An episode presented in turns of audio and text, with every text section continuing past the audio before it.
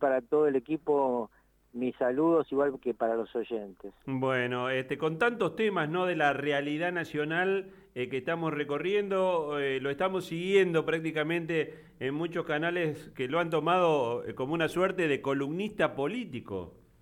Bueno, a eso me dedico ahora. Si hace, yo abandoné la política en aquella época del 2001 del Se Vayan Todos.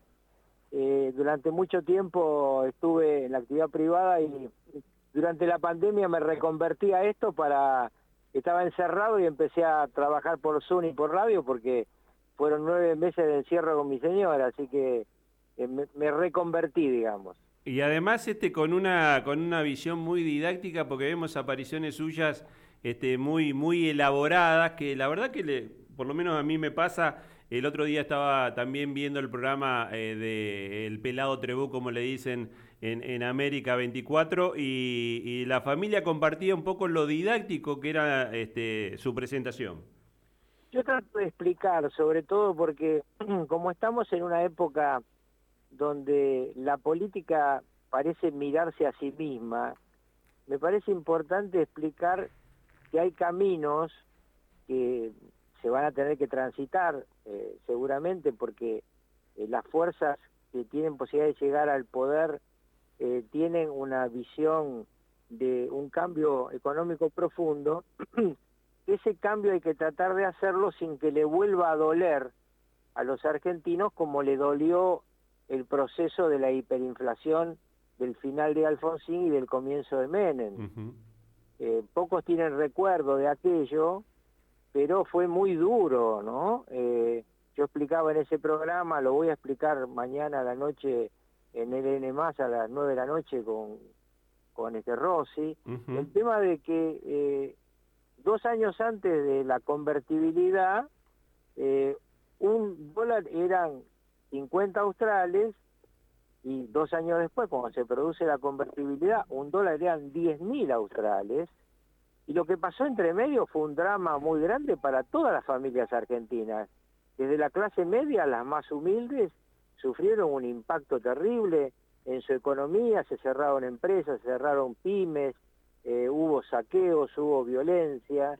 Entonces yo creo que todo el proceso que venga ahora tiene que buscarse que sea en paz y con una transición racional que no implique un salto tan brutal que otra vez tengamos problemas duros, ¿no?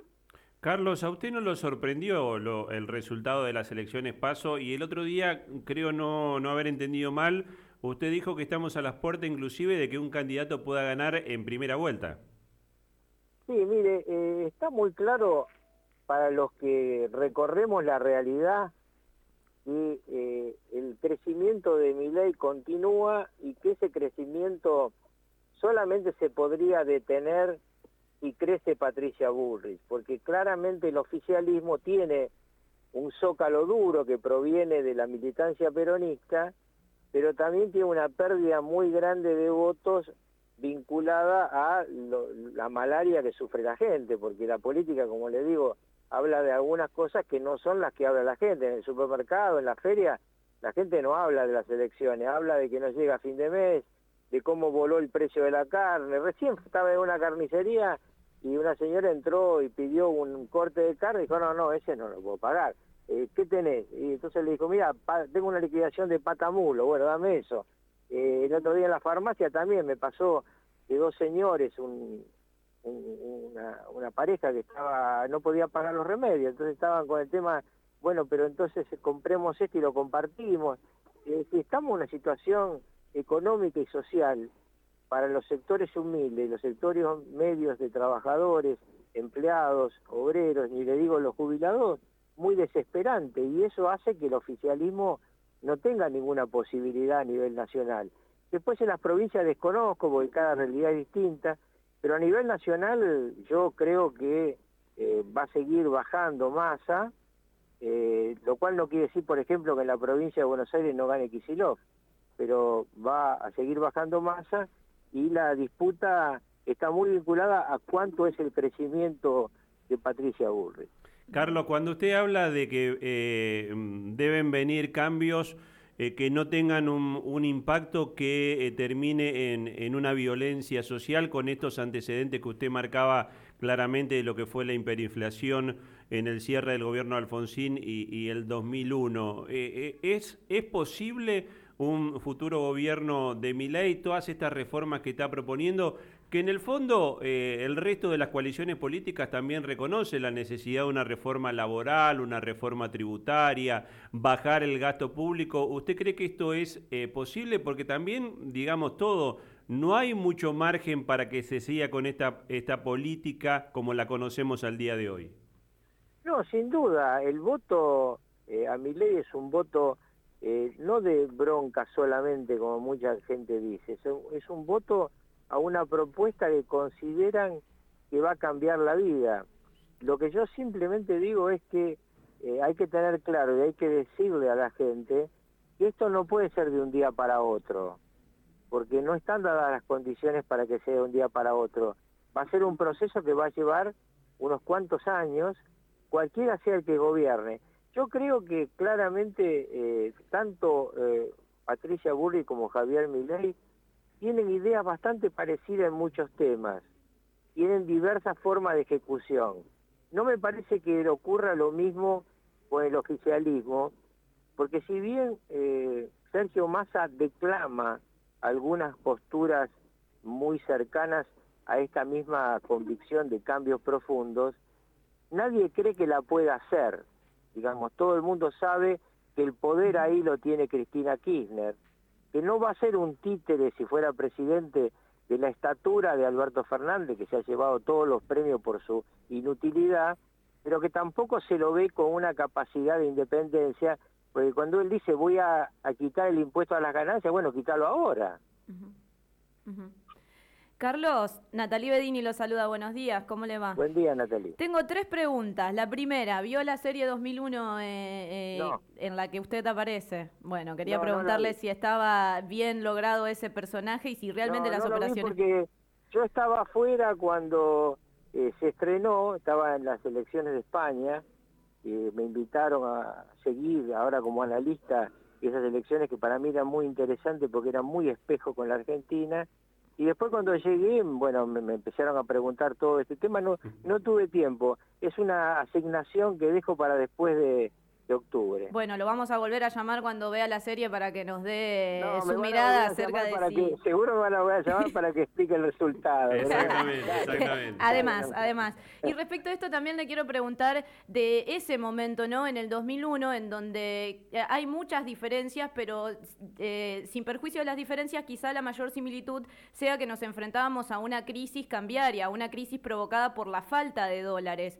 Y luego el gobierno de Néstor Kirchner, luego del 2001, logró aumentar significativamente las reservas del Banco Central para la Argentina y poder salir de, ese, de entramado o de esa encrucijada.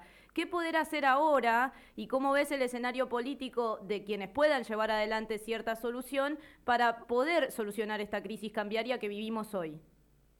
Bueno, eh, dos precisiones respecto al tema. Yo veo eh, que esta crisis no tiene nada que ver con la del 2001, porque la del 2001 era una crisis, si querés llamarla, de desdolarización. Es decir, el sistema de convertibilidad, eh, al no haberse bajado suficientemente el gasto público, se había convertido en un problema, porque vos no tenías posibilidad de emitir más allá de la cantidad de dólares de respaldo que tenías en el Banco Central. No fue una crisis entonces de falta de dólares, sino fue una crisis de falta de pesos, no podías emitir.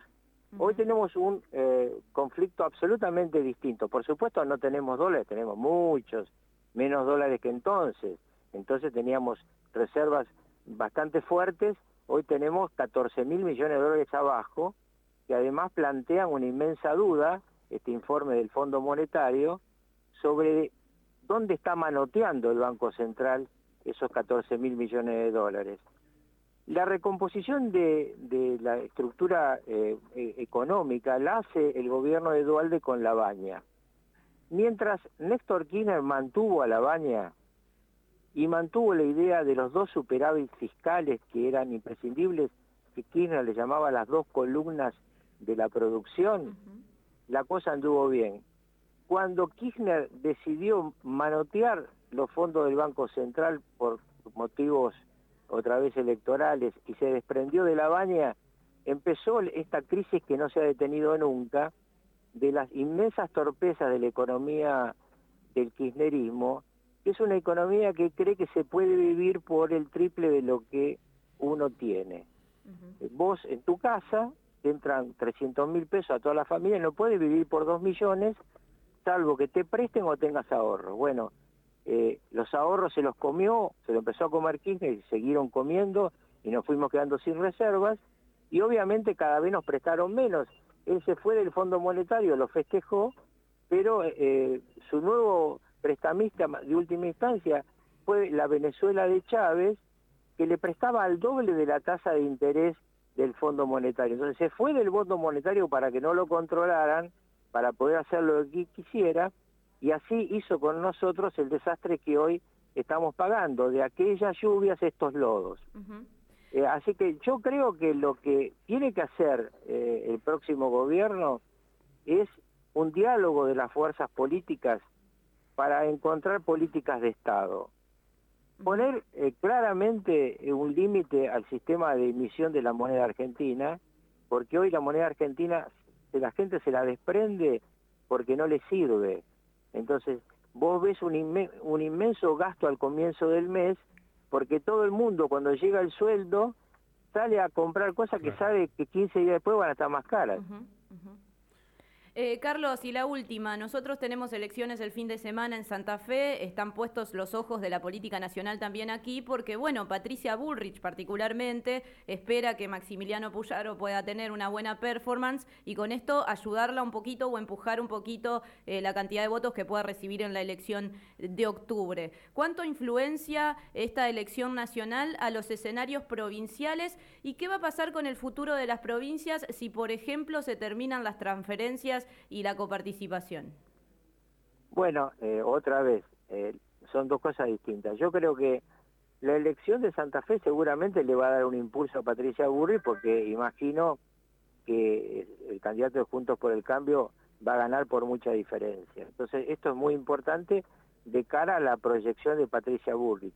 Eso no quiere decir que Santa Fe vote distinto después para presidente, porque de hecho en, provincias donde Milay no tuvo candidatos, como va a ocurrir ahora en Santa Fe, después tuvo muchos votos. Acá ganó en 18 de los 19 departamentos, Carlos, Milay. Bueno, entonces por eso digo, la va a ayudar a Patricia y si Patricia crece lo suficiente, como le dije antes, puede impedir que Milei gane en primera vuelta.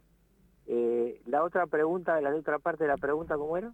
Eh, ¿Qué va a pasar teniendo en cuenta esto que usted nos dice, que Massa puede empezar a decrecer, que Milei puede seguir creciendo y quizás ser el próximo presidente? ¿Qué pasaría con un gobernador sin las transferencias, sin la comparticipación y todo esto que también se habla actualmente? Ah, eso es muy interesante porque en realidad eh, depende cómo se haga, Santa Fe, Córdoba y Buenos Aires debieran ser beneficiados. ¿Por qué? Porque estas tres provincias son permanentemente robadas en su esfuerzo productivo por el gobierno nacional. Eh, Santa Fe recibe mucha menos coparticipación de lo que aporta al PBI nacional su estructura productiva. Siempre hablábamos con Reutemann y de la Sota de esta injusticia permanente del sistema de coparticipación. No sé realmente qué está pensando la gente de mi ley eh, eh, respecto al detalle del tema coparticipación. Tampoco sé cuántas cosas se pueden hacer sin un acuerdo político. Eh, tampoco sé quién va a ser el ministro de Economía de mi ley si fuera presidente. falta mucho por por detallar en eso. O el ministro del Interior que va a tener la relación con las provincias. Claro, Nicolás Maquiavelo tenía una frase que para mí se aplica mucho, que es que al príncipe se lo juzga por sus ministros. Vamos a ver qué sistema de alianza tiene quien acceda a la primer magistratura, cuáles son sus eh, acuerdos parlamentarios, porque eh, usted necesita senadores y diputados nacionales que voten las leyes que requiere para hacer los cambios que quiere tanto Patricia Burrich como Javier Milei. Patricia Burrich parece que no tendría problema en ese tema porque Juntos por el Cambio tiene un bloque sólido de diputados y también de senadores, pero bueno, Milei eh, en la mejor elección podría tener un, menos de un tercio de ambas cámaras.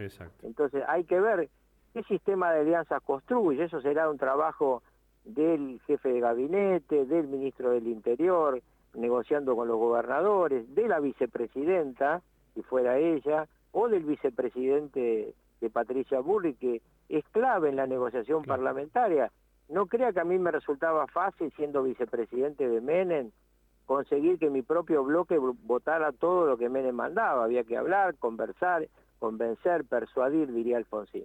Carlos, agradecerle la gentileza, sabemos que lo sacamos un poquito de la agenda, esta gentileza que en definitiva ha tenido para la ciudad de Santa Fe. Le mandamos un eh, muy fuerte abrazo y estamos en contacto en cualquier momento. Hasta siempre, gracias.